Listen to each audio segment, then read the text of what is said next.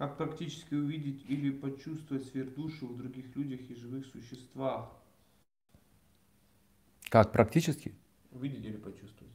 Ну, можно, можно. Например, один из способов, э, вот если конкретно на вопрос ответить, э, один из способов это приносить а, мысленные поклоны, почтение всем живым существам. Потому что там присутствует сверхдуша. Вот, это уважение э, вот, может нас продвинуть в этом направлении. Почтение даже к муравью, к собаке, к дереву. Ну, вот любое живое существо, видите. Что к змее тоже. Ну вот да, Прохлад Махарадж так видел.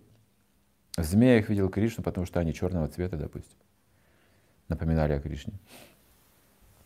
Это один из способов. Мысленно это можно делать.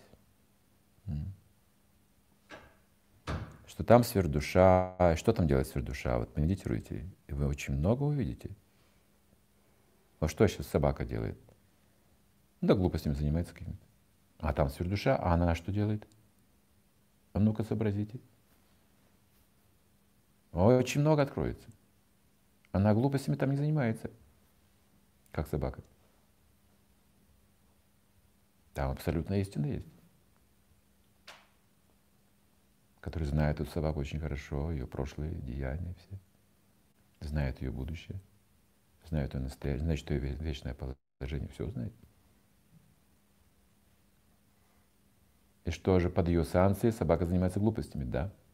Зачем? Я не понимаю. Душа знает зачем. В этом есть смысл для собаки. Для вас нет смысла. Вы не понимаете. Вы над ней смеетесь. Вы себя возгордились. Вы ослепли. А она нет. Сверхдуша знает.